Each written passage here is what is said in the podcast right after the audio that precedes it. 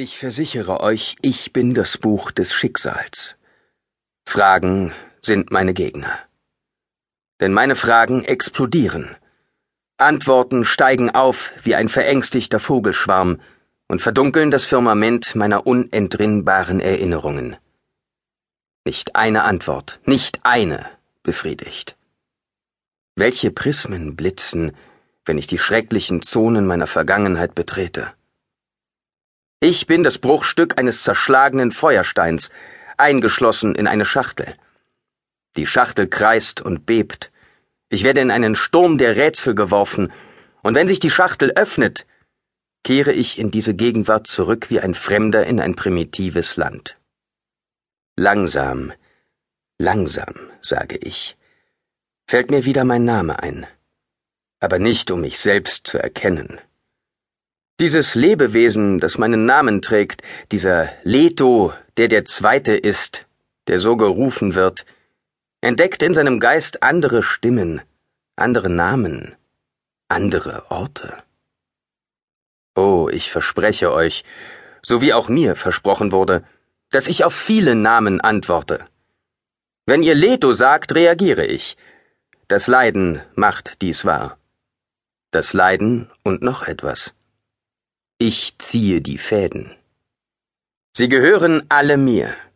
Ich brauche mir nur eine bestimmte Sache vorzustellen, etwa Männer, die durch das Schwert starben, und dann habe ich sie alle vor mir in ihrem Blut, sehe jede Faser, jede Grimasse, höre jedes Stöhnen.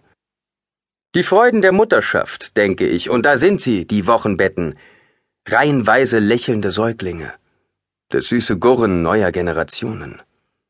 Die ersten Gehversuche der Kleinen und die ersten Siege der Jugendlichen. Ich sehe und erfahre alles. Sie stolpern übereinander, bis ich kaum noch etwas anderes sehen kann als Gleichheit und Wiederholung. All das musst du intakt halten, warne ich mich. Wer kann den Wert solcher Erfahrungen leugnen, den Wert in jedem Augenblick durch das, was ich sehe, etwas dazuzulernen? Ah, aber das ist Vergangenheit. Versteht ihr denn nicht? Es ist nur die Vergangenheit. Ich wurde heute Morgen in einer Jurte am Rande einer von Pferden bevölkerten Ebene geboren. In einem Land, auf einem Planeten, den es nicht mehr gibt.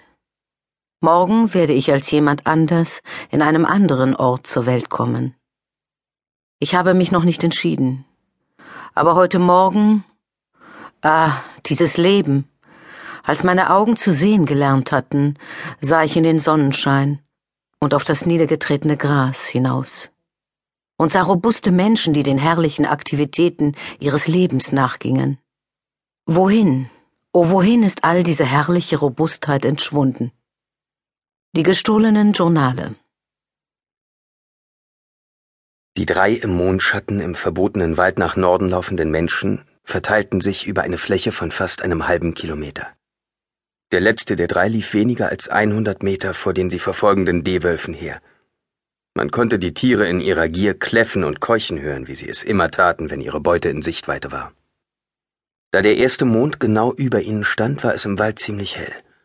Und obwohl man sich in höher liegenden Breiten des Planeten Arrakis aufhielt, war es aufgrund des heißen Sommertages noch immer warm. Der nächtliche Luftzug aus der letzten Wüste der Sarea führte Harzduft und den feuchten Atem des Waldbodens mit sich. Hin und wieder kam eine Brise vom Keinsmeer, das jenseits der Sarea lag.